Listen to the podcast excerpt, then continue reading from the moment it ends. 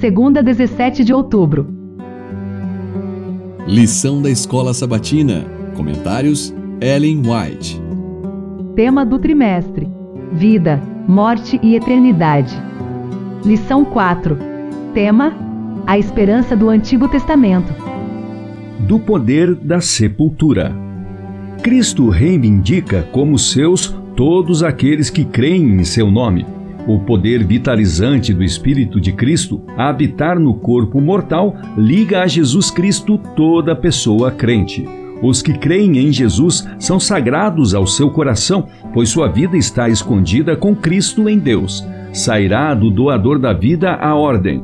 Despertem e cantem de alegria, vocês que habitam no pó, porque o teu orvalho, ó Deus, será como orvalho de vida e a terra dará à luz os seus mortos. Isaías 26, 19.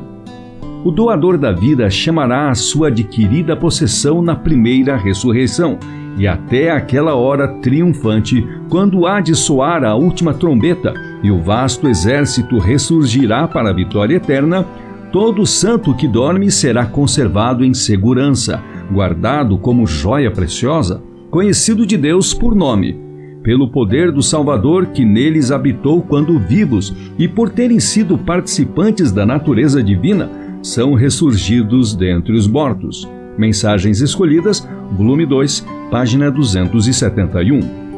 Os que estão intimamente ligados a Deus talvez não sejam prósperos nas coisas desta vida. Muitas vezes poderão ser severamente provados e afligidos. José foi difamado e perseguido porque preservou sua virtude e integridade.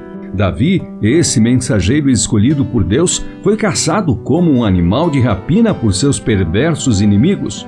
Daniel foi lançado em uma cova de leões porque era sincero e irredutível em sua lealdade a Deus. Esses exemplos de firmeza humana na força do poder divino são para o mundo um testemunho da fidelidade das promessas de Deus, de sua permanente presença e graça mantenedora.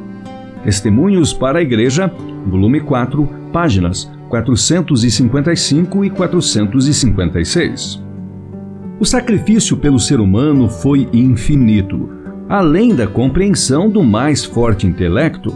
No entanto, as pessoas que dizem ser participantes desses benefícios celestiais que lhes foram propiciados a tão grande custo são tão egoístas que não podem fazer sacrifícios genuínos para Deus. Sua mente está fixada no mundo, no mundo, no mundo.